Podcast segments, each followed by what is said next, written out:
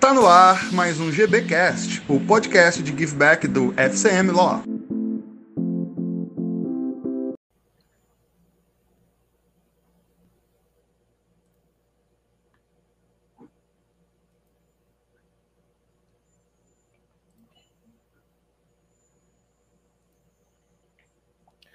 Olá, pessoal. Boa noite.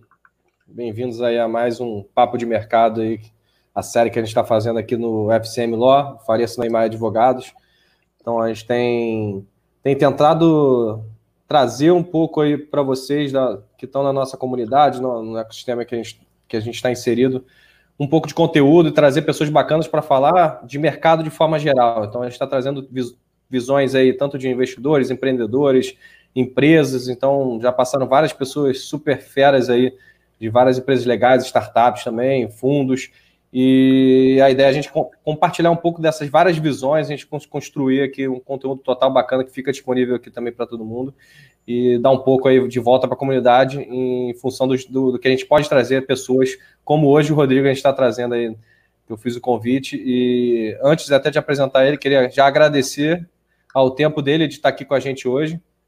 É um cara super fera, acho que vai ter muita coisa legal para compartilhar. Eu, particularmente, acompanho já o trabalho dele, que eu sou entusiasta de hackathons. É, não, não, não por menos fiz minha dissertação de mestrado sobre o tema de hackathons jurídicos, então é alguma coisa que eu, que eu gosto bastante. Já organizei dois aí pelo, pelo escritório, o Legal Hack.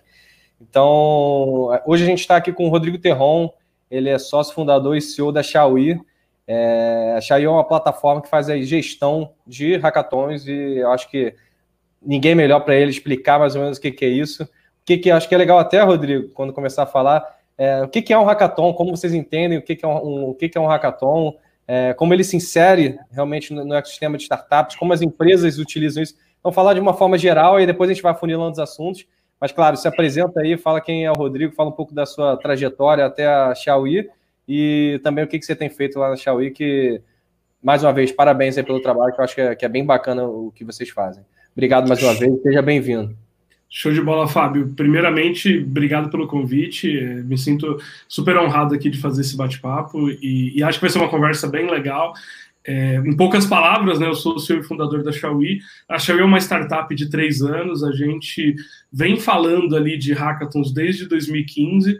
Para quem não está familiarizado, hackathons são é, maratonas hacker, né? Então, quando a gente fala ali é, de, da junção de duas palavras, né? da, da, palavra hacker e da palavra marathon, então você forma uma, uma competição, uma maratona de, de, de, de programação. Né? Mas o que difere ela de, de, maratonas que, que a gente vê aí normalmente nas escolas, nos colégios, é que ela tem um, um um direcionamento para a solução de problemas. Então, normalmente uma empresa, ou uma instituição, ou uma ONG, uma prefeitura, é, ou até mesmo uma instituição educacional, ela vai selecionar ali um ou vários problemas. Essas pessoas elas vão disputar quem resolve o problema da forma mais criativa, né? Quem vai hackear esse problema e, e propor uma solução nova, né? Uma, uma solução diferente. É, a gente hoje é o maior organizador desse tipo de evento na América Latina, né? A gente rodou aí o Brasil algumas vezes é, fazendo eventos, fizemos eventos em vários estados e com várias empresas diferentes, né? Algumas delas é, empresas como Globo, como Uber, como IBM, como SAP, como Stone, Móvel. A gente brinca que a gente atende IPOs, unicórnios e, e, e grandes empresas. E, e, agora a gente vem se especializando muito numa frente de é, competições online, onde a gente consegue é, ser muito democrático, né? A gente consegue colocar numa competição online ali 5 mil pessoas, 10 mil pessoas participando simultaneamente. A gente consegue chegar em, em, muitas vezes municípios com 10 mil pessoas, com 5 mil pessoas, pequenos municípios, onde tem uma pessoa ali que ela quer trabalhar com tecnologia e ela quer mergulhar nesse mundo e ela tem é, a possibilidade de se conectar com talentos aí do mundo todo e isso é muito legal. É, com, com, base nisso, a gente criou o Mega Hack, que hoje é o maior hackathon online do Brasil. Assim, cada edição tem uma média de 5 mil participantes e 10 marcas com seus desafios. Então, uhum. já passou por lá XP Investimentos, já passou por lá Lojas Americanas, já passou por lá Globo e várias outras, outras marcas com desafios. E no final, essas marcas têm a oportunidade de se aproximar e até contratar esses, esses talentos. E acho que, de forma geral, esse é o nosso momento. Agora a gente está muito no online. é, numa frente Brasil e numa frente internacional também. E aí eu acho que o restante a gente vai falando aqui no decorrer da Sim. conversa. Já, já, que você puxou isso, Rodrigo, bacana, a questão do tanto do online quanto da sua frente internacional. É, a gente estava falando antes de começar aqui que, que vocês já estavam no, momento, no, no movimento de migrar realmente para um modelo total online, como você falou agora. É, queria, queria que você falasse um pouco sobre isso, realmente, o que, que vocês identificaram aí porque a gente, a lógica tradicional do hackathon é realmente aquele espaço ali onde você faz, do ponto de vista físico, até da troca. Mas eu acho que não é nada muito diferente do que a gente consegue fazer hoje em dia também no online, como a gente está conseguindo fazer aqui. Já tem diversas ferramentas também de, de colaboração, como vocês também dão soluções bacanas aí para quem faz o hackathon. Mas fala um pouco da, da, estratégia de vocês mesmo. E aí, já aproveitando a pergunta clichê que a gente tem brincado aí todo, todo quadro, é o que, que o Covid aí, essa situação atual de pandemia, a gente está fazendo, a gente está brincando toda vez que é, que é uma pergunta clichê, mas é interessante ver como as empresas se adaptaram. Então, qual a estratégia que vocês fizeram para realmente fazer essa transição e o que, que o Covid influenciou ou não na, nesse cenário de vocês? Perfeito. Então, assim, falando primeiro de, de internacionalização, né? A, a Xiaomi, desde 2017, quando a gente criou a marca, a gente fazia hackathon antes disso, mas quando a gente criou a marca Xiaomi, a gente criou ela para ser uma marca internacional. Então, a gente criou essa marca em agosto de 2017. Em novembro, a gente estava expondo a, a nossa plataforma e é, o, o, nosso produto em Lisboa no Web Summit. Então, foi a nossa primeira é, interação ali, poucos meses depois da criação é, de, de, de, presença internacional. Na sequência, a gente foi para o Vale do Silício no começo de 2018 e, e, e, passou ali por eventos como Tech Day, como TechCrunch, é, fizemos essa imersão, voltamos no Web Summit em 2018 e aí em 2019 eu passei ali quase seis meses no Vale do Silício. Então fui no, no uhum. comecinho do ano é, fui para o Vale e, e, fui muito assim, cara, coragem, vontade e coloquei um objetivo. Falei, cara, eu só vou sair daqui quando eu ver um americano usando a nossa plataforma. E, e isso aconteceu, assim, foram meses assim de um aprendizado gigantesco. Acho que é, é, o pessoal, muita gente pergunta, né, cara, como que é ir lá e você chega lá e cara, você chega lá e não tem nada. É, a única coisa que eu tinha era um cartãozinho da WeWork que a gente usava aqui no Brasil que abre a porta da WeWork nos Estados Unidos.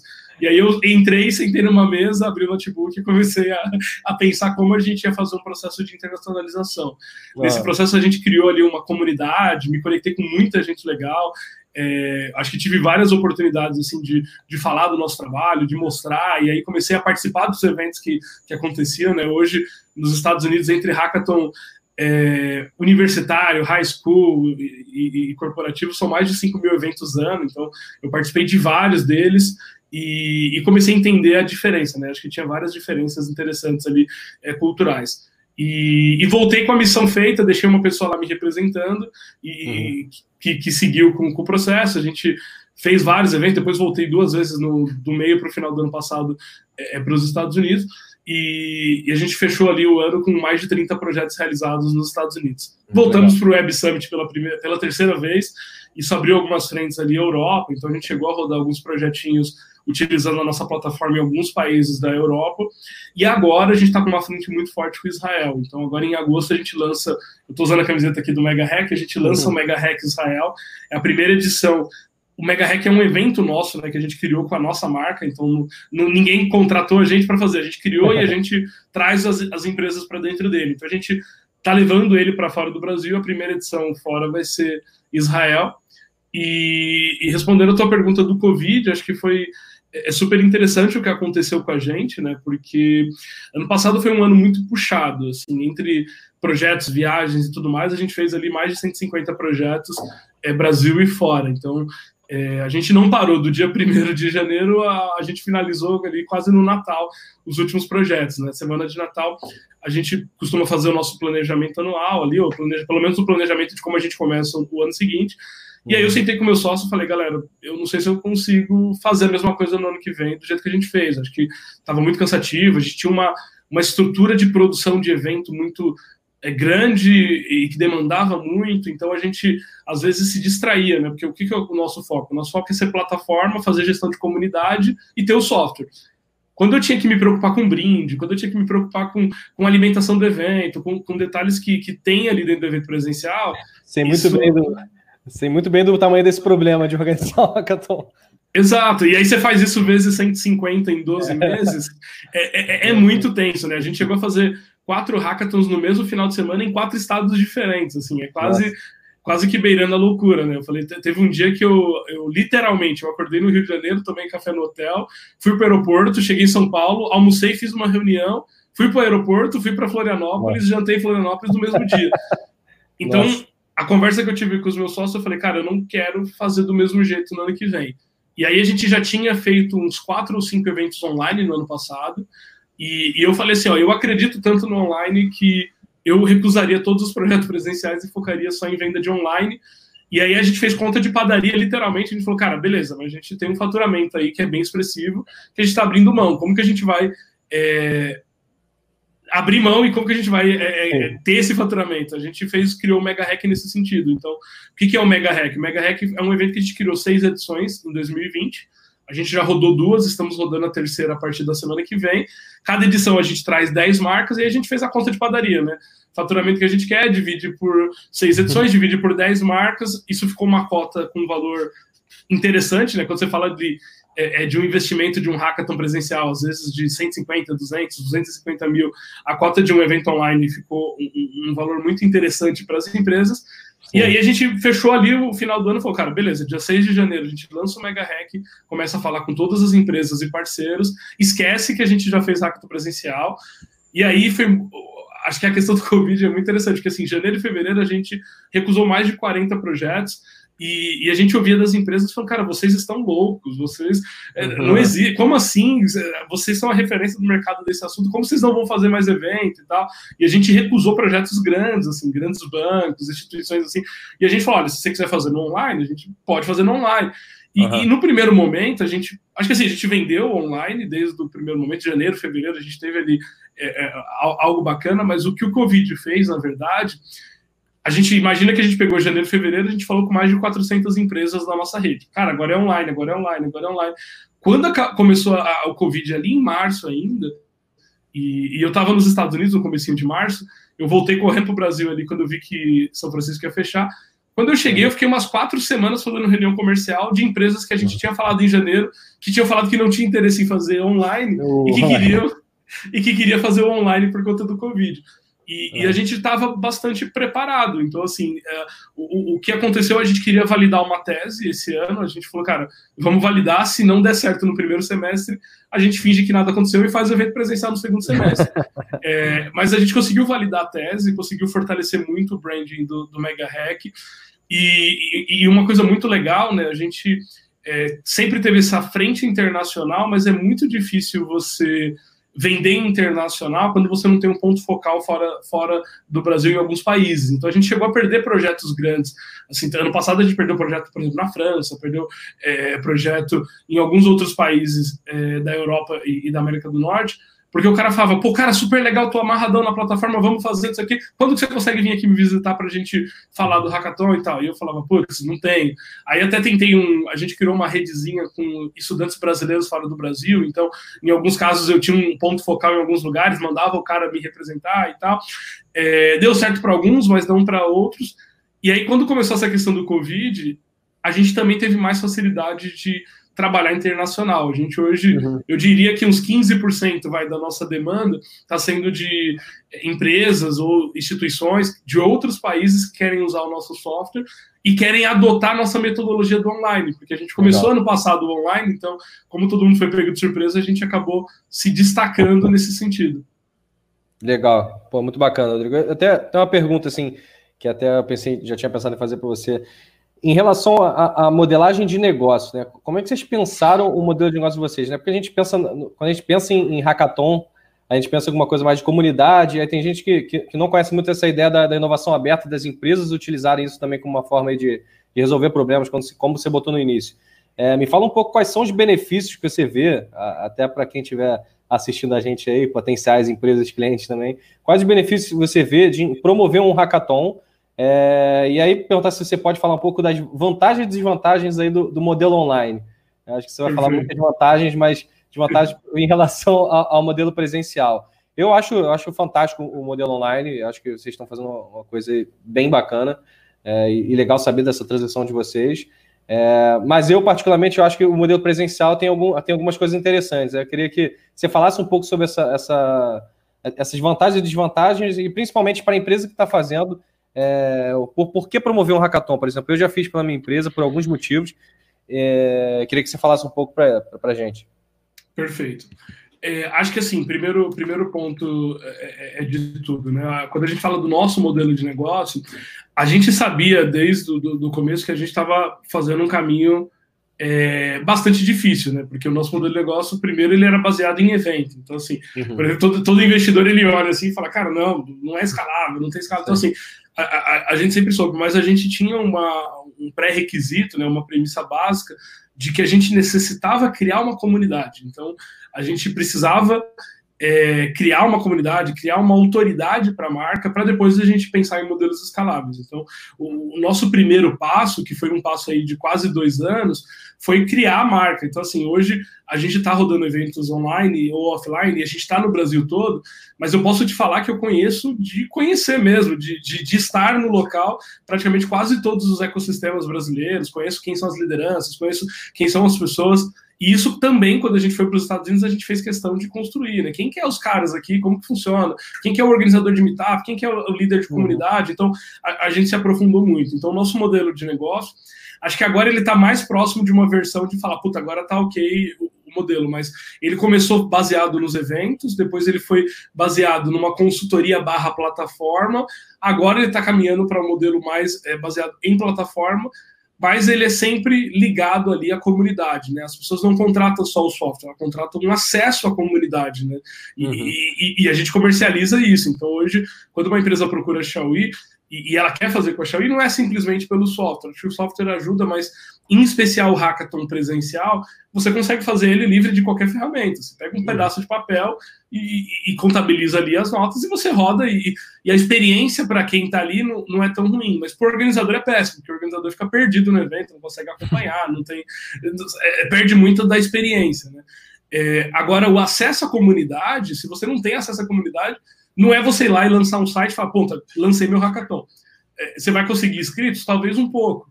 Então, assim, a, a gente, hoje, em média, os nossos últimos eventos presenciais, a gente recebia no mínimo, no mínimo, 2.500, 3.000 inscrições, o que permitia Caramba. a gente ter uma curadoria muito assertiva e trazer as pessoas certas para aquele desafio. Hoje, é, dentro do, do online, aí falando de vantagens e desvantagens, né?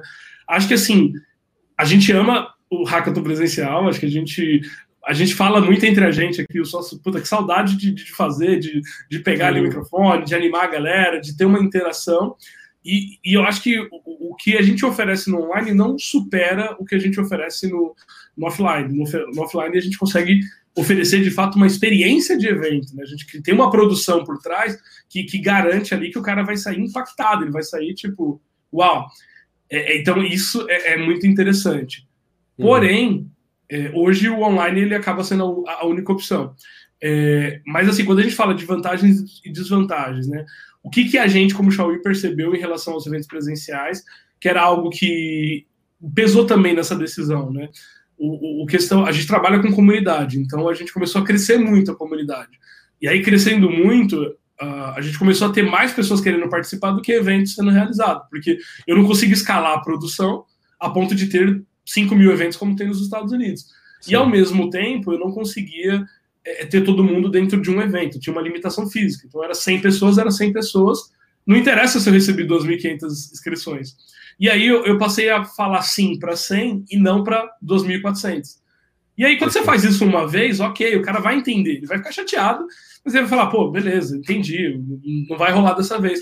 Mas quando o cara faz isso quatro, cinco, dez vezes ele é rejeitado, ele começa a falar, cara, a Xiaomi deve me odiar, eu devo estar na lista negra dos caras, os caras, quer, os caras não querem me ver no evento de jeito nenhum. E não é bem isso, é, é simplesmente uma questão de, de como fazer. Então, o que a gente acredita que é o modelo que a gente deve seguir aí pós-pandemia, acho que vai mudar muito a forma de se fazer eventos presenciais, mas a gente quer ser um potencializador das ações presenciais. Então, a gente quer pegar um, um organizador de evento, sei lá, em Cuiabá, que ele nunca fez o hackathon presencial, eu consigo dar para ele a plataforma, o conhecimento e o acesso à comunidade. Porque como eu rodo online, hoje todos os nossos hackathons online eu acabo tendo representatividade de todos os estados brasileiros e de brasileiros que estão fora do Brasil. Uhum. Então, assim, é, a gente vai potencializar os eventos presenciais. Só não faz sentido a gente ser a máquina de produção desses eventos. Então, a gente entendeu que a nossa primeira missão com o mercado, que era a educação, a gente fez. Hoje o mercado não precisa mais de uma Xiaomi que organiza o evento. Legal. A gente já fez isso pelo mercado. A gente lá em 2017, a gente foi lá, investiu em assessoria de imprensa, investiu em ensinar. A primeira vez que foi falada a palavra hackathon na TV aberta, eu chamei a jornalista e falei assim: olha, por favor, não fala na matéria, tipo, um grupo de amigos se juntou para resolver. Usa, existe um nome isso, tá? Então, assim, a gente educou, a, a, a, gente apresentou nossa metodologia e falou sobre hackathon com pelo menos umas duas mil empresas nesses três anos. Então, assim, a gente tem missão cumprida na, na educação. Agora, quando a gente fala que vai virar para um evento online, a gente quer ser democrático, a gente quer alcançar mais pessoas e, e, e gerar oportunidade para mais pessoas. A gente acredita que a experiência do hackathon online pode ser tão boa quanto, mas a gente não, não quer criar uma guerra contra o evento presencial. Pelo contrário, eu quero que a partir desses hackathons online, as, os participantes ali encarem o desafio e falem, cara, eu vou fazer um hackathon eu vou organizar um hackathon aqui, porque isso vai me ajudar a me aproximar da comunidade, isso vai me ajudar a encontrar talentos, isso vai me ajudar a, a ganhar talvez uma visibilidade. E, e, os benefícios eles são inúmeros, né? Acho que dá para assistir de várias perspectivas os benefícios de se fazer um hackathon.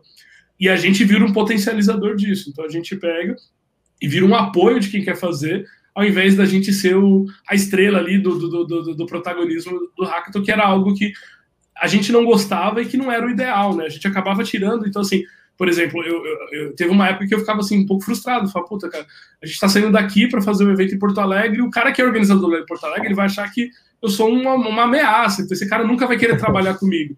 Só que, na verdade, eu quero que esse cara trabalhe comigo, porque o nosso senso é um senso de comunidade. Então, se uhum. tem um uhum. organizador numa determinada cidade, e até os nossos últimos eventos presenciais, a gente adotou esse modelo. A gente sempre a gente deixou de ter o nosso time dentro dos eventos. Então a gente pegou ali o dinheiro que a gente ia gastar de levar a metade do time e a gente contratou time local, porque a gente falou, cara, se eu tô indo para Porto Alegre, eu tenho que deixar dinheiro em Porto Alegre. Não é justo eu ir lá pegar o dinheiro da empresa de Porto Alegre e levar para São Paulo. Então a gente tinha muito esse posicionamento e agora, pós-Covid, a gente imagina que a gente vai conseguir fazer isso de forma ainda melhor. Legal. Bem bacana eh, essa, esse movimento de vocês de trabalhar com as comunidades locais, né? Eu ia fazer até essa pergunta com a, com a dificuldade de vocês internacionalizarem, né? Como, como, como, vocês veem essas diferenças, assim, de, de como, como comuni cada comunidade no Brasil é diferente e como você viu isso lá fora também? Fato, acho que assim, eu me lembro no nosso terceiro ou quarto evento fora de São Paulo, é, a gente foi para Recife fazer, fazer um hackathon, e aí a gente pegou playlist ali e falou, cara, puta, vamos colocar uma música aqui, aquelas músicas bem regionais e tal.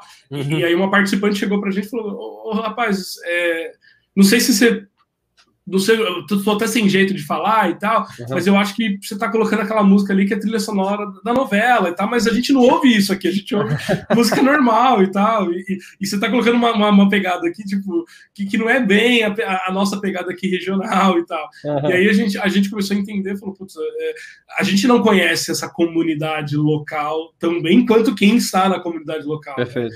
E, e aí eu acho que esse foi um grande segredo do sucesso da Xiaomi, né? Todos os nossos eventos é, fora de São Paulo. A gente sempre contou com produção local, a gente sempre trouxe, às vezes, em alguns casos, facilitadores, o time de mentor. A gente, eu, eu me lembro que o nosso primeiro evento fora de São Paulo, que foi um evento em Porto Alegre, eu fiquei dias no LinkedIn ali mapeando, cara, preciso mapear o ecossistema de Porto Alegre. Quem são as aceleradoras, quem são as startups, quem são os founders, quais são as universidades. E, e, e a gente foi trazer esse cara, cara, preciso somar com esses caras, eu não posso ir lá tomar a frente dele. Então, isso aconteceu muito forte é, é quando a gente acabou é, ampliando para Brasil. Quando a gente olhou para mundo, também, e aí a diferença ainda é maior, né? Quando você vai fazer um evento é, é, é nos Estados Unidos, por exemplo, foi muito engraçado. Assim, por exemplo, o primeiro evento que eu fui acompanhar nos Estados Unidos, veio um, um, um chinesinho assim, de, de, uns 12 anos, assim, que ele era participante, porque lá é, roda muito evento high school, e ele veio para mim, eu falando, cara, tá tudo em espanhol aqui, tá tudo em espanhol, porque tinha um erro e um SMS que ele recebeu estava em português. Então, assim, o cara nem sabia qual era o idioma que tava. É. E aí a gente apanhou e sofreu muito. Os primeiros, acho que seis ou sete eventos assim que a gente rodou nos Estados Unidos, foi assim, é, baldes de, de, de, sangue do que aconteceu, porque a galera ficava muito revoltada. E, o, e o, o, brasileiro ele é curioso, né? O brasileiro, se ele vê um, um parafuso solto ali na porta, ele pega uma faquinha, vai lá e aperta e resolve.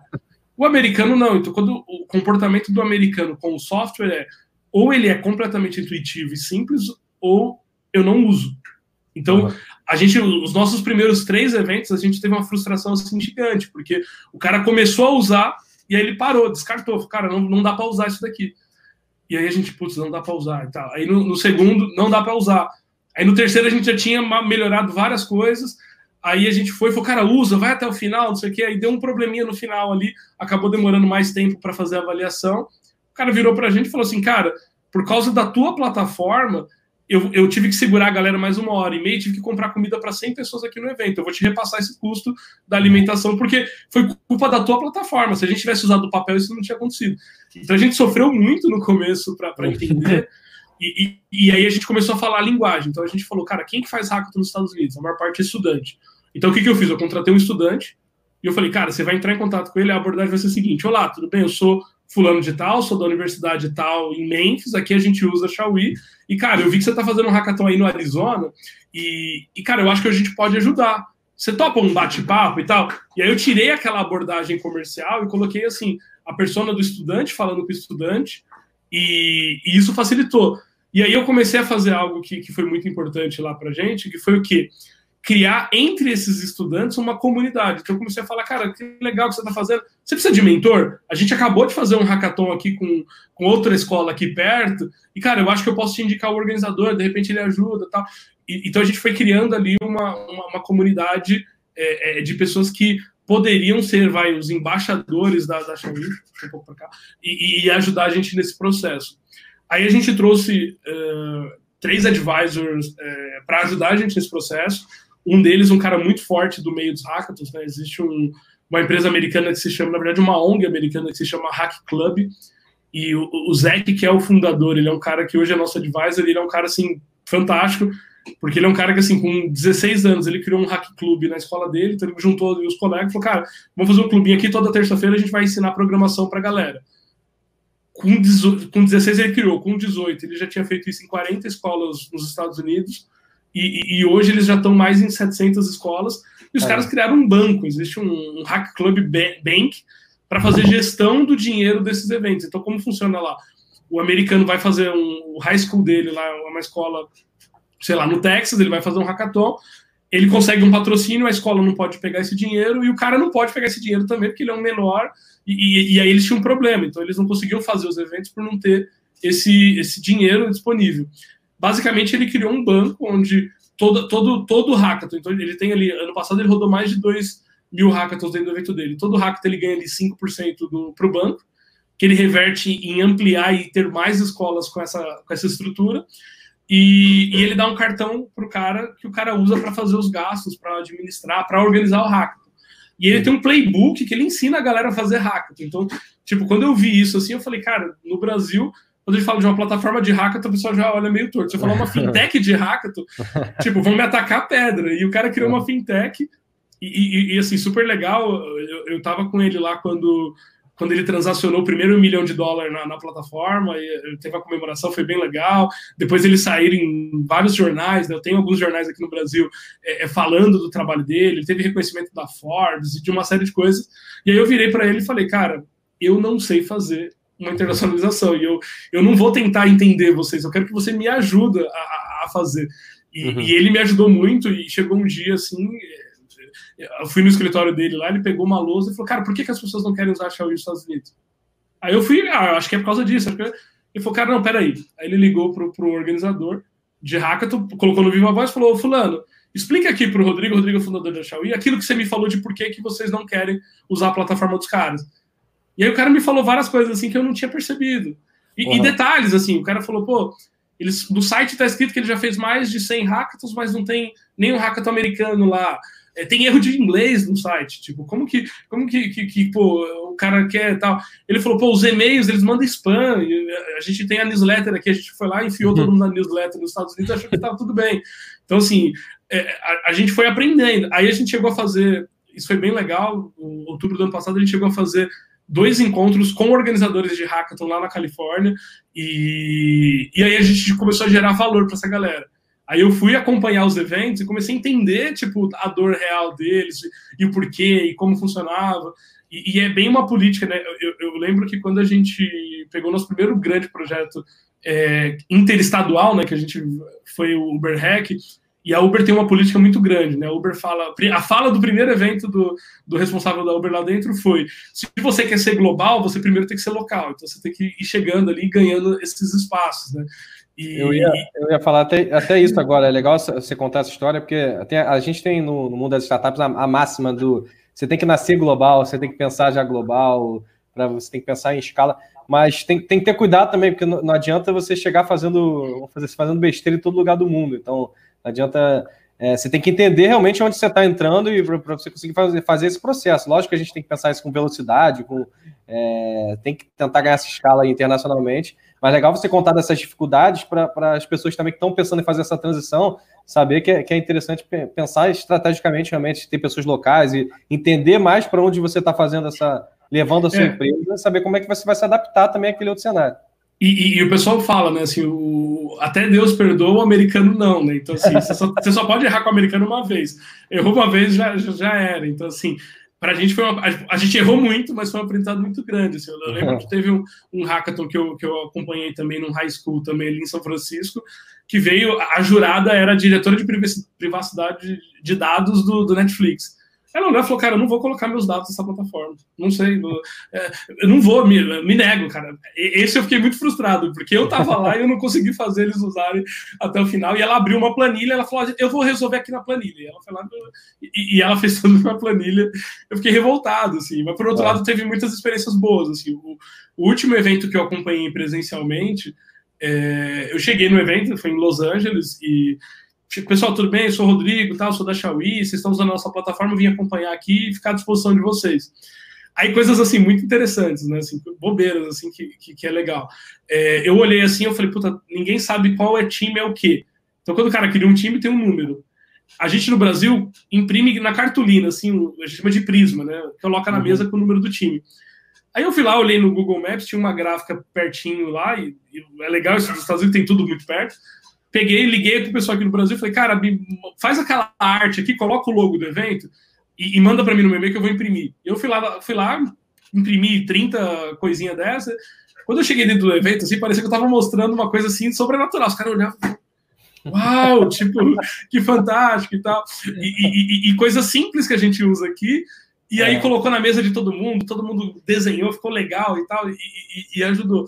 Mas esse evento especial, por exemplo, você entender assim, como é, é, é, uma coisa assim que você não imagina, né? Cada, cada evento lá a gente teve uma surpresa diferente. Quando eu cheguei lá, me apresentaram o time de organização, tal, tava super tranquilo. Aí um cara chegou para mim e, e falou: oh, esse aqui é fulano, fulano, fulano, fulano. Eu falei, beleza, fui, precisei, fui ligar meu Mac, fui pegar o Wi-Fi, virei para um menino de 13 anos, falei, cara, você me ajuda com, com o Wi-Fi aqui, por favor, tal, preciso configurar. Aí ele, claro, não, daqui o notebook, então, não sei. Quando eu olhei pro crachá dele, o nome dele era Kai Musk. E aí eu falei, cara, não, não é coisa da minha cabeça, não é possível e tal. Aí eu associei, né? O, evento era na sede do Snapchat em Los Angeles, mas o principal patrocinador era a SpaceX. E aí eu falei, cara, não, tem alguma coisa errada aqui. Aí eu joguei no Google, Kai Musk. Aí vi lá, tipo, filho do Elon Musk e tal. Nossa.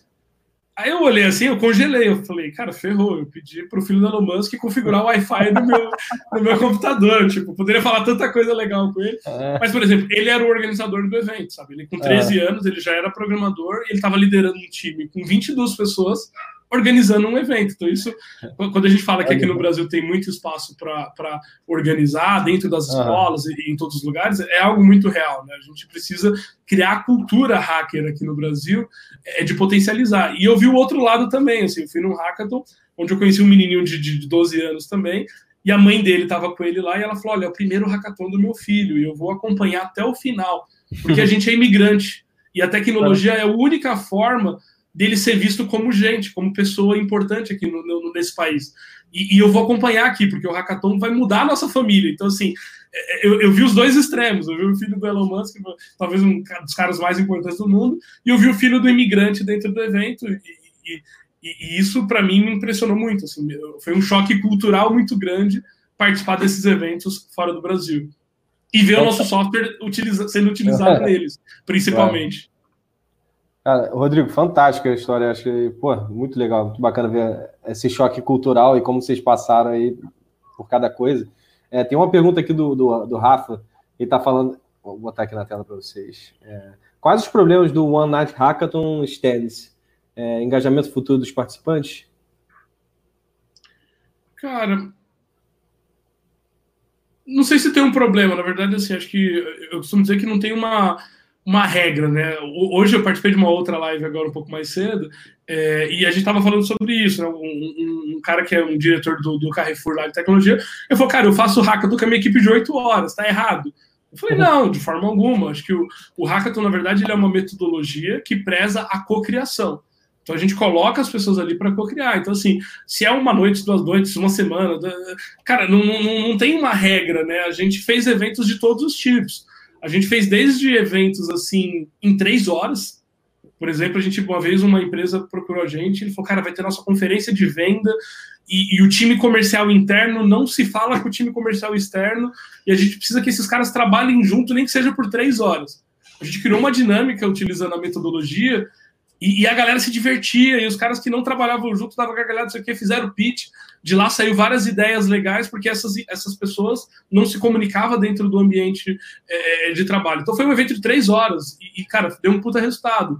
E a gente já fez eventos aí como Mega Hack de duas semanas. Então, uhum. acho que não tem uma regra é, é, escrito na pedra, né? Acho que a metodologia ela valoriza o quê? Times multidisciplinares e cocriação. Então, coloca um monte de gente diferente junto e coloca um problema na mão deles, e aí o resto é, é, é formas de se fazer, né? Tem várias opções.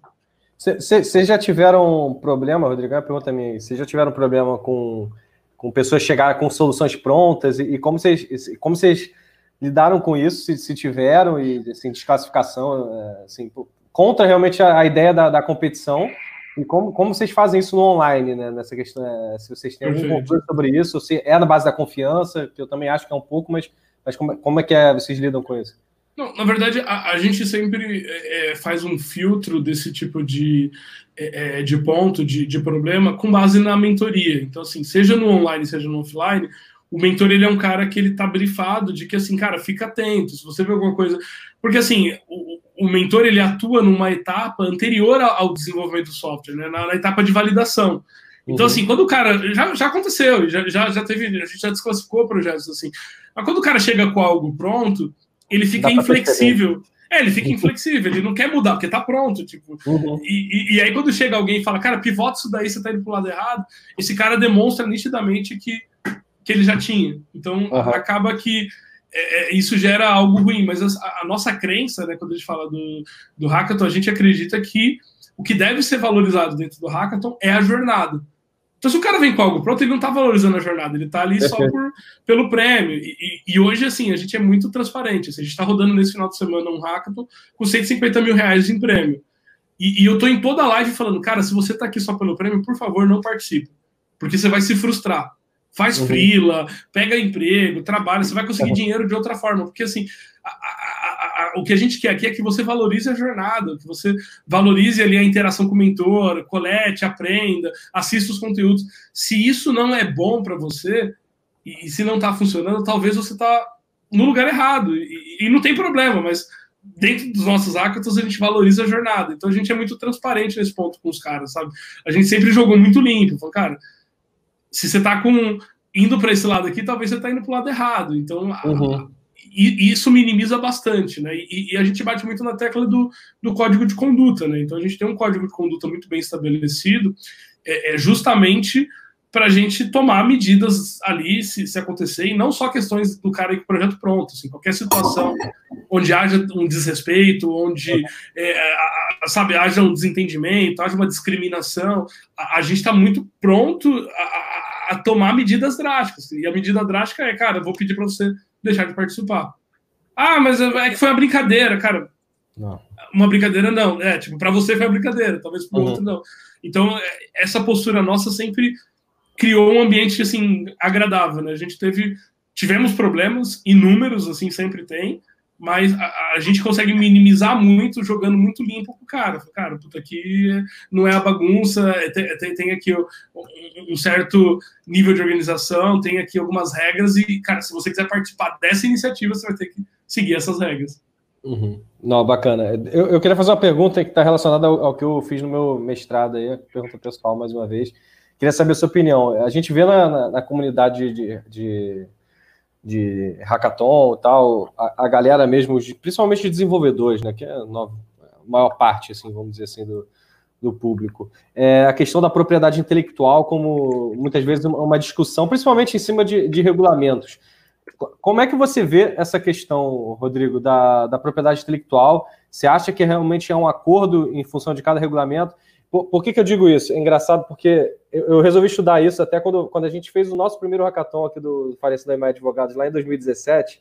É, a gente fez é, um, um, dizendo que toda a propriedade intelectual, tudo que fosse criado, era dos participantes. A gente estava mais promovendo realmente para a comunidade ali, o posicionamento do escritório, de estar tá, tá fazendo uma coisa legal também, relacionada à tecnologia e direito. Então, e, e mesmo assim, estando tudo no regulamento, choveu comentários de gente, ah, eles estão fazendo só para ficar com, com o que a gente criar, o escritório vai se apropriar da, da propriedade intelectual. E eu tive que responder na mão, dizer assim, na unha, vários comentários, não, gente, não é esse o objetivo, está no item tal do regulamento, etc. E até na segunda Perfeito. versão a gente deixou isso de uma forma até mais clara. Então, mesmo estando no regulamento, as pessoas bateram muito e eu vejo que, que isso é uma discussão até nos grupos que a gente está de, de WhatsApp, as pessoas sempre falam, ah, mas uma empresa está querendo só fazer para se aproveitar. Como é que você vê essa questão, é, é, na sua opinião mesmo assim, ou se a Xiaomi tem algum posicionamento em, em relação a isso? Não, temos, na verdade, a gente sempre bateu muito na tecla de que o que foi desenvolvido, acho que assim, não tem é, é, discussão, né? Foi desenvolvido é do cara, ele desenvolveu, né? A empresa, a, a, isso também, quando eu falei ali que a gente passou por uma educação ali de mais de 2 mil empresas e, e, e pa, diversas palestras e conteúdos, etc., a gente sempre posicionou dessa forma. Você falou, cara, mas peraí, você quer ser marcado e lembrado como o cara que tentou trocar o código por pizza, que quis economizar na consultoria, é, porque talvez o que o cara precisa não é um hackathon. E, a gente é muito transparente, assim. Esses dias teve um caso, o cara falou, pô, eu quero criar um aplicativo assim, assim, assim, cara, eu acho que o Hackathon vai me ajudar e tal, tal, tal. E eu comecei a explicar, eu falei, olha, eu acho que o Hackathon vai te ajudar. Você já sabe o que você quer, você não quer. Você tem um briefing, você está me falando aqui, você quer uma tela para fazer contrato isso. Contrato uma house, contrato um desenvolvedor. Exato, porque o hackathon, o hackathon não é barato, né? Fazer hackathon não custa barato. Então, assim, você não vai economizar, você não vai conseguir ter. Então, a, a, nosso posicionamento em 100% dos eventos é propriedade intelectual é de quem criou, ponto. Tipo, não tem, não tem margem para conversa. Assim, já teve casos assim é, é, de grandes empresas assim. Teve um cara que uma vez ele falou, cara, eu quero dar um prêmio diferente tal, não sei o que. Eu pesquisei, vi que já deram de, de tudo. Eu, eu, tive uma ideia fantástica, não sei o que. Eu vou dar o prêmio em barras de ouro. E eu falei, cara, animal, a galera vai pirar, não sei o que. Ele falou, só que assim, eu preciso que o que for criado seja aqui, a diretoria não vai aprovar se, se a gente abrir mão. Aí eu falei, cara, na boa, valeu, não, não é o tipo de projeto que a gente faz. E, e não é nem por uma questão de, ah, pô, não vou fazer o projeto. É uma questão de assim, tá errado, né? Eu tô ferindo a propriedade intelectual. Eu vi muito isso nos Estados Unidos também. Assim, nos Estados Unidos, se a empresa comete esse tipo de, vou chamar de falha, cara, é processo. Uhum é, é, muito engraçado, né? A, a, banca, as bancas que eu presenciei nos Estados Unidos de avaliação era muito legal, porque a dinâmica da banca era assim: tem um projeto, ah, esse aqui é um projeto tal, tal. O que, que os jurados fazem? Cara, quem da tua rede pode acelerar, não sei o quê, não sei o quê, não sei o quê. Eu fui num hackathon de um high school que um dos prêmios era auxílio para registrar a patente da solução que foi criada. Então, se assim, o cara ganhava o, o auxílio jurídico para que ele registre a patente. Então, assim, lá é muito claro que a solução é do cara, não, não existe essa discussão é, de propriedade intelectual. Isso começou aqui no Brasil, é, várias empresas erraram com isso, né? E, e algumas assim até pagou um preço caro, ficou marcado, assim, tem posts, você pesquisa, tipo, você acha ali é, pontos ruins, e, e, e, a gente do nosso lado, assim, a gente nunca deixou a, a empresa seguir por esse caminho. Se a empresa queria seguir, ela seguia sem a gente e e normalmente a empresa escuta, porque eu não acho que existe uma maldade. Existe uma, um pensamento lógico sem pensar exatamente no todo. Você fala, pô, eu tô pagando, eu tô fazendo um hackathon, então, cara, eu tenho direito. É, isso é, é, é esse, é esse pensamento que, que as empresas têm realmente. Aí você tem que entender, explicar realmente todo o contexto para entender qual o objetivo realmente do hackathon. É legal vocês falarem isso, porque ah, nesse caso eu acho que você não precisa de um hackathon. Você precisa contratar, de repente, uma equipe, fazer alguma coisa interna, um projeto interno, enfim. Talvez não seja a ideia, ou até um hackathon interno que seja, com os próprios funcionários, como tem também hackathons é, internos, e aí talvez seria, seria uma outra lógica. É, Exatamente. Mas bacana, eu, eu, cheguei muito, fui nessa linha também no meu trabalho, que até pesquisando, é, o, meu, o meu trabalho foi mais nichado no, no, no hackathon jurídico, mas a, a resposta, vamos dizer assim, os resultados que a gente teve foi muito nesse sentido também, que bom, eu acho que é, essa é a ideia. Rodrigo, é, uma, uma, uma pergunta aí que, que eu queria fazer também é relacionada ao futuro dos projetos. Estou uh, tentando trazer, com base até a minha experiência, para curiosidades que, que podem surgir também. A gente, lá, quando a gente fez o nosso primeiro, é interessante que o, o projeto vencedor hoje é uma startup eles começaram com uma solução de inteligência artificial para contratos de locação, hoje eles são uma legal tech baseada em inteligência artificial para análise de documentos no ramo imobiliário. Então, pivotaram um pouquinho, mas estão rodando super legal, trabalhando com clientes grandes. É, tem mais de uma também rodando dos dois hackathons que a gente fez.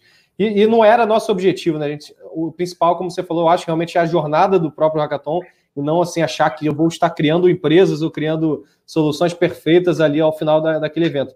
Mas se você pudesse compartilhar aí da, da sua trajetória, se você viu empresas surgirem, ou equipes, ou quem foi aproveitado, benefícios assim que você tem achado, assim, histórias muito legais que tenha saído do, dos eventos que você passou, que você fala, pô, que legal.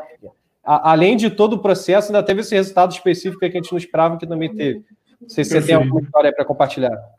Não, eu acho que assim, na, na, na nossa trajetória é, é, é, muito interessante, né? Porque o, o hackathon ele, vai trabalhando muito numa camada do mindset e, e, e vai possibilitando ali a pessoa a, a acessar o que a gente chama de bolha, né? Então, assim, às vezes o cara, quando ele chega ali e participa do primeiro evento, ele é um cara que está completamente distante desse mundo das startups e da inovação. E, e, às vezes o cara trabalha numa empresa ali, sei lá, desenvolvendo um CRM, desenvolvendo um software X, e, e, e quando ele participa, ele começa a ter esses inputs. Então, assim, o que, que a gente tem visto, né? Quando a gente olha hoje, às vezes a gente faz alguns filtros e, e olha para a galera que participou dos nossos eventos de 2017. Fala, cara, vamos entender o que aconteceu com a galera aqui três anos depois e tal. É, muitos desses são empreendedores é, ou é, eles estão em posição de liderança dentro das empresas. Então, é um cara que está liderando uma área de engenharia, está liderando uma área de XPTO, etc. Então, então isso é bacana. Assim. Eu, eu, acredito muito pouco no, no que no, no, vai o projeto que nasceu no hackathon precisa é. virar uma, uma solução. Eu nunca nunca criei essa expectativa, nunca vendi essa expectativa. Na verdade, eu sempre uhum. falei para as empresas: olha, se essa é a tua expectativa, melhor você não fazer, porque é, não tá é bem baixo. por aí. É, e, e, e, é baixa porque não é o propósito do hackathon. Né? O, o hack, na verdade, que está sendo feito é um hack mental, não é um hack é, processual. Obviamente que nasce boas ideias. E, e aí o que a gente sempre fala, de um lado a gente bate nessa tecla da propriedade intelectual, falando, cara, a propriedade intelectual é do cara. Deixa o projeto dele. Se ele quiser transformar isso numa empresa, é, ele pode é, transformar. Mas se ele não quiser transformar uma ideia, aquilo, é, a empresa fica com algo que tem um valor muito, muito precioso, que são os insights. Então, eu, eu sempre falo isso: insights não é ideia. Então, assim, pô, o cara olhar e falar, cara, gostei do jeito que o cara aplicou o blockchain, achei legal, tal, tal. Então, a gente incentiva as empresas ao quê? Envolver o time interno e absorver essa energia, porque, porque é uma cocriação, né? Tá todo mundo criando junto. Então, quando a empresa absorve essa energia, absorve é, é, é, esses insights, muitas vezes o cara vai usar em outro processo de uma outra área que não tem nada a ver com o tema, mas ele, ele aprendeu dentro do evento. E isso é muito mais precioso para a empresa. Mas a gente já viu, tem casos assim na nossa base de pessoas que, que empreenderam, a gente sempre tenta apoiar. É, e agora acho que está acontecendo um efeito interessante no online, porque se antes a cada hackathon presencial nascia, sei lá, 20 projetos, a cada hackathon online hoje que a gente faz, nasce 150, 200, 500 projetos. Então, é, esse número ele é bem alto. Então, a gente passou a, primeiro, a colocar, criar alguns sites ali onde a gente dá visibilidade para esses projetos, é, agora a gente está estreitando um relacionamento com uma aceleradora de startup é, que ela tem um processo bem interessante de uma pré-aceleração. E a pré-aceleração é nada mais é do que uma validação, né? Do tipo, cara, coloca a ideia aqui, aqui e, e, e o output disso é tipo, vai ou não vai. Então a gente vai, a gente começou a trazer isso. Então o Mega Hack que está com as inscrições abertas agora, é, ele já tem para os três primeiros colocados uma pré-aceleração paga pela empresa organizadora. Então, isso, isso é bem legal. E a gente quer fazer o quê? Começar a incentivar. E, e do nosso lado, como Xiaomi, a gente tem acesso a muita coisa muito legal que não tem nada a ver com o hackathon, mas tem a ver com as pessoas do hackathon. Então, o cara vira pra gente e fala, pô, cara, você não vai acreditar. Sabe o cara que fez o hackathon X Petróleo? Cara, virou meu sócio, estou montando aqui uma startup e tal.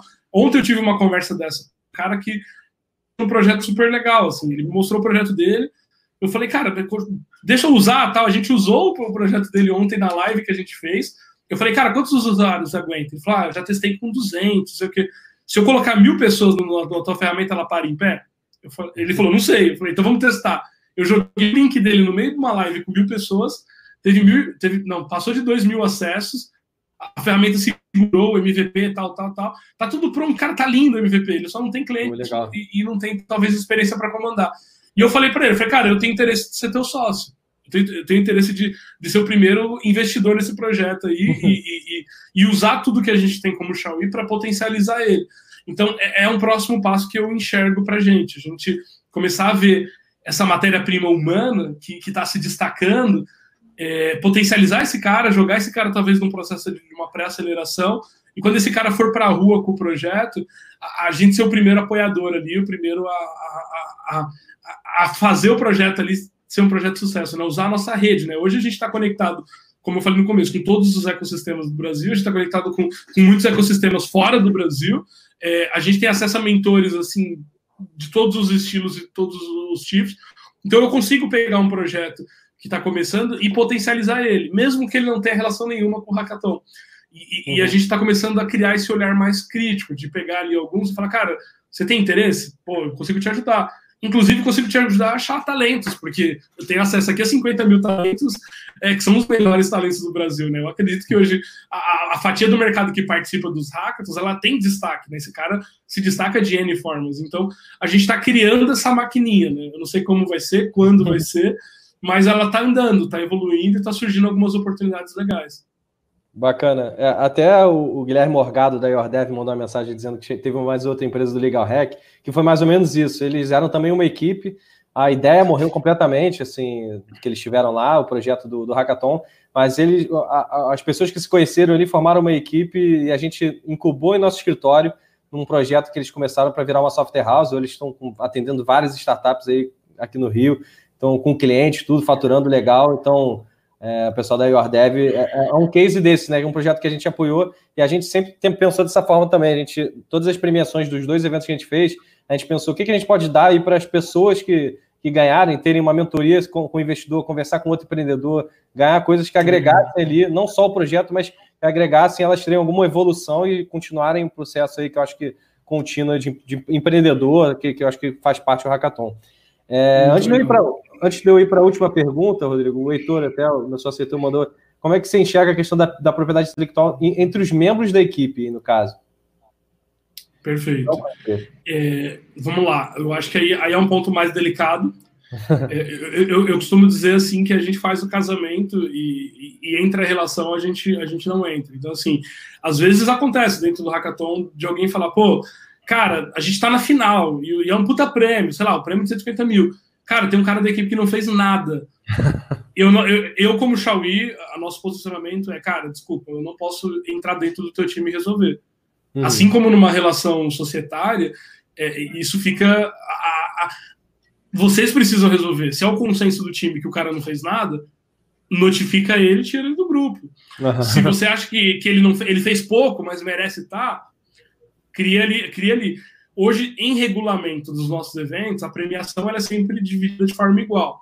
Uhum. O que vem depois da premiação, se vira uma empresa e se esses caras têm, aí é um acordo aí entre eles, né? A gente não pode é, é, é entrar, né? É como se, o, se o, o, cara que faz o casamento ali, o cara do cartório, fosse lá ver se, se decidisse pelo casal se, se eles querem é, dividir os bens ou não. E, e, e a gente não acha justo e, e, nem ético a gente se envolver, então a gente não toma partido, assim. Eu, ah, pô, mas o cara veio. Não, cara, desculpa, eu não posso me envolver dentro do teu time.